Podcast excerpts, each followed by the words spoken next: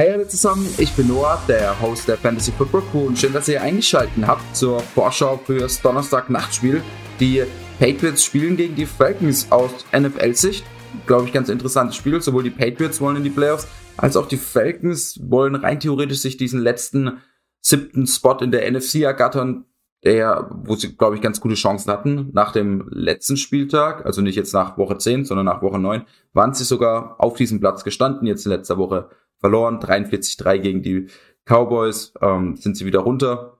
Trotzdem, grundsätzlich glaube ich, Chancen sind für sie da. Ähm, Fantasy-mäßig eher weniger relevante Spieler, das habe ich auch gemerkt. Äh, wir haben sehr wenig Fragen zu dem Spiel oder uns haben, uns haben sehr wenig Fragen zu diesem Spiel erreicht. Trotzdem, einige Fragen sind dabei, kommen wir später drauf zurück. Ähm, erstmal, jede Woche, meine Buy, Hold und Sell Spieler, also ein Spieler, den ihr teuer, äh, den ihr billig einkaufen sollt, ein Spieler, den ihr unbedingt behalten solltet und ein Spieler, den ihr teuer verkaufen solltet. Erstmal den Spieler, den ihr billig kaufen solltet, James Robinson. Ist im Moment der Running Back 14 auf die Saison gesehen und das, obwohl er schon die Bye Week hinter sich hat, obwohl er sich in Woche 8 verletzt hat, deswegen nur 3,9 Punkte geholt hat und dann ähm, in Woche 9 verletzt gefehlt hat. Er ist insgesamt, ähm, ja, der Focal Point, sagt man so im Englischen oder im Amerikanischen, äh, der Offense. Also er wird, wenn er auf dem Feld steht und fit ist, wird er wirklich eingesetzt. Er kriegt Targets, er kriegt Carries, äh, er fängt auch die Bälle. Das heißt, gerade letztes Spiel, fünf Targets gesehen, vier Receptions. Das ist einfach schon mal ein guter Floor für einen Running Back. Grundsätzlich deswegen James Robinson für mich immer so ein bisschen ein Low-End Running Back 1, also so ein Running Back, den ich zwischen 10 und 15 ranken würde, wenn er spielen würde. Ähm, ich habe mir mal seine Punkte in den letzten vier Spielen rausgesucht, in denen er gespielt hat. Äh, und es sind 19,4, 19,6, 20,7 und 14,4 jetzt in der letzten Woche, wo er auch noch ein wenig angeschlagen war. Ähm, das heißt, wie schon gesagt, ich würde ihn auch in den ähm, für Rest of Season immer in diesen Top 14, Top 15 Running Backs einranken. Das heißt, ich hätte ihn zum Beispiel lieber als einen Leonard Fournette, als einen Antonio Gibson oder aber auch, wenn ihr zum Beispiel äh, schon eine gute Situation habt, erstmal, also ihr steht zum Beispiel 6 und 4, 7 und 3 und habt einen James Conner, einen AJ Dillon, dann fände ich das natürlich auch einen guten Trade, einen von den beiden herzugeben gegen James Robinson. Äh, noch nicht ganz klar, ob James Robinson diese Woche spielt, deswegen fände ich es auch ein bisschen ein risky Call. Ähm, gestern ja nicht trainiert ähm, hat auch anscheinend ein bisschen Kniebeschwerden. Ich würde, ähm, ich glaube trotzdem, dass er fit sein wird, äh, aber es ist natürlich ein bisschen äh, Risiko damit verbunden. Das heißt auch für euch, vielleicht wartet erstmal ab, vielleicht bis Freitag, Samstag, bis man da mehr Informationen habt und versucht die dann ähm, ja, zu billig zu ertraden, weil im Moment ähm, sehen ihn wenig Leute als wirklich den Running Back Nummer eins, den er, der er eigentlich ist, also als Running Back Top 12, als Running Back Top 14. Hold-Spieler habe ich diese Woche eine Positionsgruppe tatsächlich, äh, und zwar die Ravens Wide Receiver, oder ich habe zwei davon, Bateman und Marquise Brown. Äh, vor zwei, drei Wochen hatte ich Marquise Brown, glaube ich, sogar noch als, bei, äh, als Sell-High-Spieler. Äh, ging einfach da, äh, darum, dass er damals ja ganz viele Punkte gemacht hat ähm, und viele ihn schon als Top 12, Top 10 Wide Receiver gesehen haben. Ähm, ich glaube, das war sogar letzte Woche, weil wir da dieses Donnerstag-Nachtspiel mit Marquise Brown und ähm, also den Ravens und den Dolphins hatten. Äh, grundsätzlich äh, sehr, sehr schwaches Spiel äh, von Brown letzte Woche. Äh, deswegen ähm, verkauft ihn jetzt nicht irgendwie für Wide Receiver Nummer 3 Zahlen allgemein bei diesen Hold-Spielern. Wenn ihr natürlich, äh, grundsätzlich würde ich sagen, behaltet Bateman und Marquise Brown. Aber wenn ihr jetzt für Bateman einen Cooper Cup oder einen Devante Adams angeboten bekommt, dann verkauft ihr natürlich, ganz klar. Es geht mir eher darum, ihr solltet sie jetzt nicht unter Wert verkaufen oder denken, okay, das wird nicht weiter so passieren, wie zum Beispiel bei Bateman der Fall. Fangen wir mit Bateman an. Äh, er hat jetzt vier Spiele gespielt ähm, und hat sechs, sechs, acht und acht Tages bekommen. Das heißt, er ist wirklich sehr stark in dieser Offense involviert. Sie werfen viel mehr als die letzten Jahre. Ähm, hat jetzt auch elf Punkte letzte Woche gegen die Dolphins gemacht. Äh, wenn mal ein Touchdown dazukommt, ähm, ist ja eine sehr, sehr solide Flex. Ähm, oder auch jetzt ähm, auch schon eine sehr, sehr gute äh, Flex. Im Moment, diese Woche gegen Chicago, haben wir ihn auf der 33 gerankt. Ähm, und ich würde sagen, ich sehe ihn eher weiter oben noch für Rest of Season. Es sind die ersten vier Spieler eines Rookies, die haben meistens erstmal noch Probleme. Er kommt wirklich aber gut rein. Vielleicht kann er sich noch diesen Weg in diese Top 30, Top 25 Wide Receiver Bahn. Das heißt, wenn ihr ihn habt, dann verkauft ihn nicht teuer, äh, äh doch verkauft ihn teuer, wenn es natürlich geht, aber verkauft ihn nicht billig. Äh, Bateman für mich Top 35, Top 30 Wide Receiver für Rest of Season. Marquise Brown, ähm, ähnliche Situation, wie ich letzte Woche gesagt habe, für mich auf jeden Fall Top 20 Wide Receiver für Rest of Season, äh, viel höher nicht, aber was ich jetzt schon für Trade-Angebote gehört habe, dass ihr ihn abgeben sollt für einen äh, Jacoby Myers, für einen äh, Cole Beasley, äh, da würde ich auf jeden Fall Marquis Brown bevorzugen. Ist immer noch super involviert in dieser Offense. Hat auch letzte Woche 13 Tage zu bekommen, 6 Receptions gehabt, dann leider nur für 37 Yards, deswegen sind nur 6,7 Punkte rausgekommen. Ich glaube aber, dass er da entweder diese Woche gegen Chicago oder in den kommenden Wochen ein Bounceback-Game haben wird und euch auch wieder viel Punkte ähm, bringen kann. Kommen wir zum Sell-High-Spieler, also zum Spieler, den ihr teuer verkaufen sollt. Das ist relativ obvious diese Woche und zwar Daryl Williams. Ähm, hat letzte Woche ein super Spiel gemacht. In, ähm, ich glaube, knapp 25 Punkte waren es. Äh, auch die Wochen davor äh, 9 und 13 Punkte gemacht, knapp. Das heißt, Daryl Williams im Moment der Running Back 1 bei den Chiefs und das ist, wie wir immer vermuten, eine sehr äh, wertvolle Rolle. Äh, einfach weil er theoretisch viele Touchdowns macht, klar. Die Chiefs Offense struggelt im Moment ein bisschen. Aber ähm, ihr müsst dran denken, Dozilär kommt demnächst zurück. Äh, es kann sogar schon diese Woche sein. Das heißt, hier würde ich vielleicht eher schnell einen Trade machen, bevor dann Dozilär tatsächlich kommen sollte. Ähm, aber ähm, wenn er nicht diese Woche von der Injured Reserve wiederkommen sollte, sie haben in Woche 12 dann eine Bye Week, äh, spätestens in Woche 13 ist er wieder da. Und in meinen Augen spielt Daryl Williams wirklich krass, er spielt wirklich gut, er spielt besser als Dozilär immer gespielt hat. Ähm, das heißt, vielleicht behält Daryl Williams sogar diesen Starting-Job über Clyde edwards aber es wird auf jeden Fall mehr ein Split. Das heißt, diese Top 20 Zahlen, die im Moment von Daryl Williams habt, die wird er nicht wiederholen können.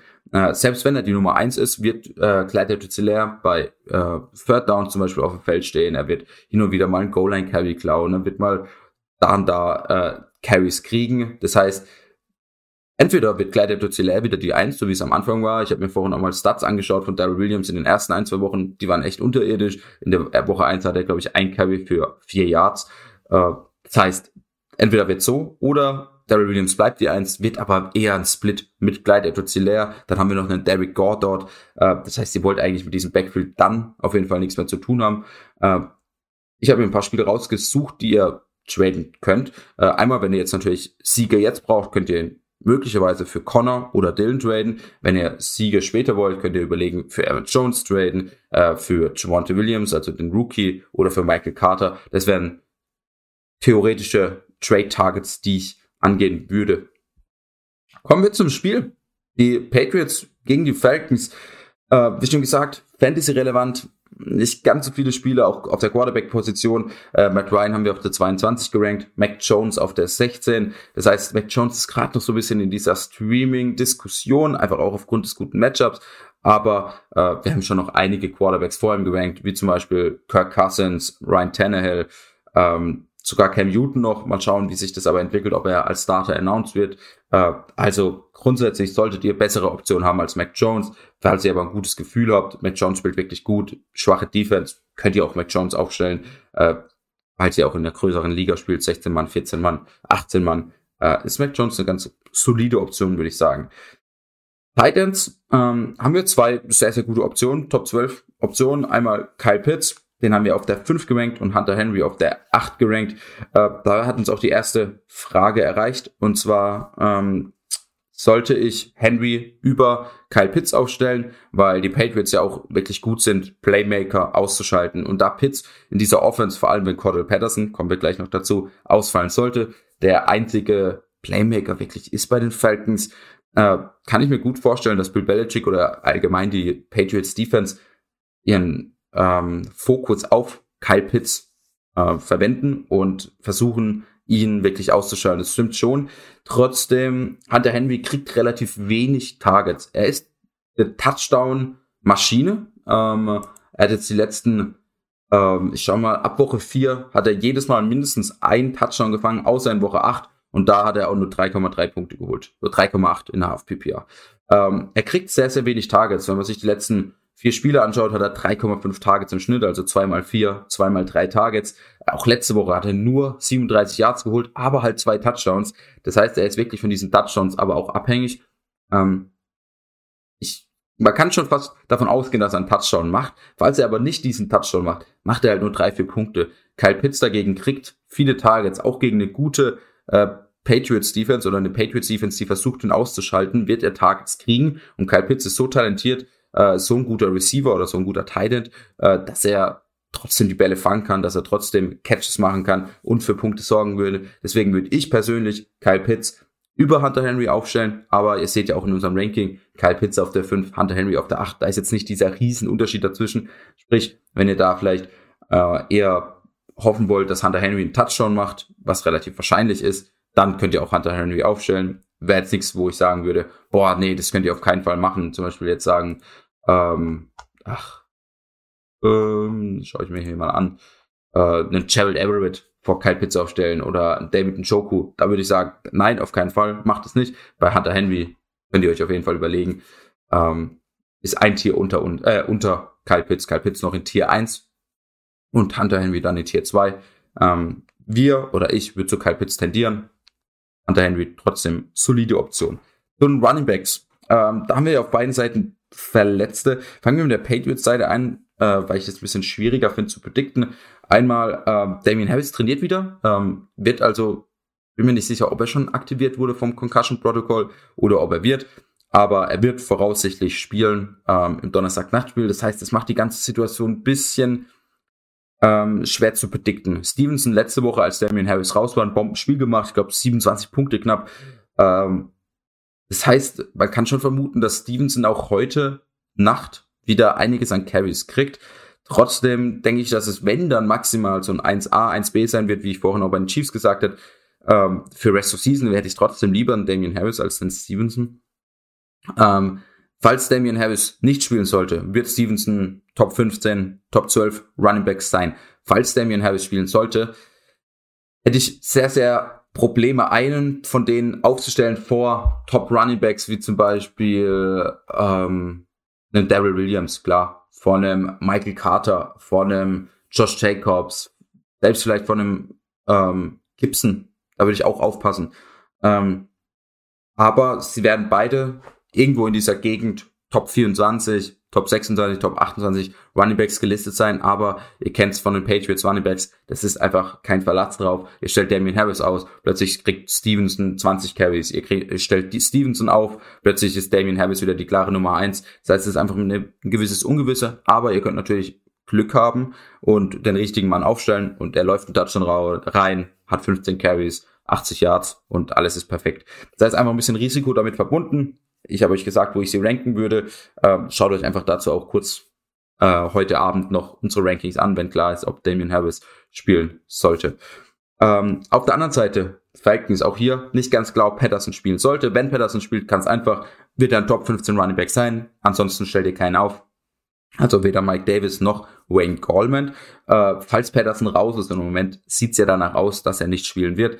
Ähm, hat uns auch eine Frage erreicht, ob ich, ob er Mike Davis aufstellen soll, falls Patterson raus ist. Und Mike Davis wäre dann in diesem Fall tatsächlich in, auch in unseren Augen ein Top 30, Top 35 Running Back. Also im Moment haben wir noch auf der 33 gerankt, ist aber auch noch mit dem Ungewissen, dass, ähm, also ob Patterson spielt. Ich denke, wenn das klar ist, dass Patterson nicht spielen sollte, rutscht Mike Davis vielleicht auch noch mal ein, zwei Spots nach oben über einen Tony Pollard, über einen JD McKissick. Ähm, genau. Aber ich bin mir nicht ganz klar, ob Mike Davis wirklich diese äh, 15, 20 Carries kriegt, so krass im äh, Passing Game involviert ist. Aber äh, einfach weil er hat am Anfang die Rolle gehabt und dann hat äh, Arthur Smith immer wieder versucht, einen anderen Running Back reinzubringen und hat es dann natürlich mit Corey Patterson geschafft, der jetzt ein richtiger Playmaker ist in dieser Offense. Äh, sie haben Wayne Gallman noch hinten dran, der letztes Jahr auch eine gute Saison gespielt hat bei den Giants, als Barkley verletzt war. Äh, das heißt, vielleicht wird es tatsächlich auch ein bisschen Split. Das heißt, auch hier würde ich mich jetzt nicht hundertprozentig wohlfühlen, einen von beiden aufzustellen. Goldman sowieso nicht. Ähm, also wenn dann Mike Davis. Ich denke aber eben in dieser Flex-Range, in dieser ja, Top 35, Top 36 Range kann man ihn aufstellen, kann man sich wohlfühlen mit ihm. Ähm, also so viel zu der Frage, ob man ihn aufstellen kann. über, äh, äh, wenn Patterson raus ist. Wide Receiver, da haben wir ein relativ kurzes, kurzes Ding. Ähm, und zwar Jacoby Myers ist der höchst gerankte Wide Receiver in diesem Spiel. Ähm, haben wir im Moment auf der 34 gerankt, hat letzte Woche seinen ersten Touchdown gefangen, ist immer involviert in der Offense. Ich glaube, dass die Patriots die Falcons ganz schön zerstören. Problem ist halt, äh, es laufen viel äh, und in der Endzone ist halt Hunter Henry das Nummer 1 Target. Äh, das heißt, es bleibt da oft wenig übrig für die anderen Spieler. Jacoby Myers trotzdem auf der 34 und Kendrick Bourne hat es auf die 43 geschafft. Haben wir ja im Donner äh, Dienstags Podcast, also über Waiver Wire Podcast, habe ich ein bisschen über Kendrick Bourne geredet. Wird immer in diesen Top 40, Top 45 gerankt sein. Ähm, einfach weil er solide Flex-Zahlen liefert. Das heißt, auch ihn könnt ihr aufstellen in der tieferen Liga, aber grundsätzlich, wenn ich schon 43 sage, habt ihr da normalerweise bessere Optionen. Äh, von den Falcons Wide Receiver ist keiner in den Top 50. Es ist einfach keine sichere Option da. Ähm, also weder Russell Gage noch Sacheos noch äh, Sharp kann man wirklich sicher aufstellen, dass irgendeiner von denen vielleicht ein ganz gutes Game hat. Gut möglich, aber ihr wisst einfach vorher nicht, wer es von denen sein wird. Ähm, und dann noch letzte Frage für heute. Ähm, hat einer äh, gefragt für seine Flex. Äh, Jacoby Myers, Zach Moss, Daryl Williams oder Brandon Cooks. Ähm, ich würde auf jeden Fall nicht äh, Jacoby Myers aufstellen. Ich würde schauen, okay, spielt äh, Clyde Edwards-Hilaire. Wenn Clyde Edwards-Hilaire nicht spielen sollte, dann Daryl Williams aufstellen. Und wenn Clyde Edwards-Hilaire spielen sollte, würde ich entweder Moss oder Cooks aufstellen. Hier würde ich im Moment zu Zach Moss tendieren. Tatsächlich einfach Running Back. Ist ein bisschen safer, kriegt ein bisschen mehr Carries. Ähm, ist ein bisschen eine safere Nummer als Brandon Cooks. Und damit sind wir am Ende vom Donnerstags-Podcast, vom Vorschau-Podcast. Morgen nicht vergessen, Start Sit zusammen mit Nils. Wir gehen als erstes, glaube ich, die AFC-Spiele durch und dann am Samstag den zweiten Teil mit den NFC-Spielen. Ich hoffe, es hat euch gefallen und wir hören uns morgen im Start Sit Podcast wieder. Ciao. Fantasy Football Crew, das Zuhause aller Manager.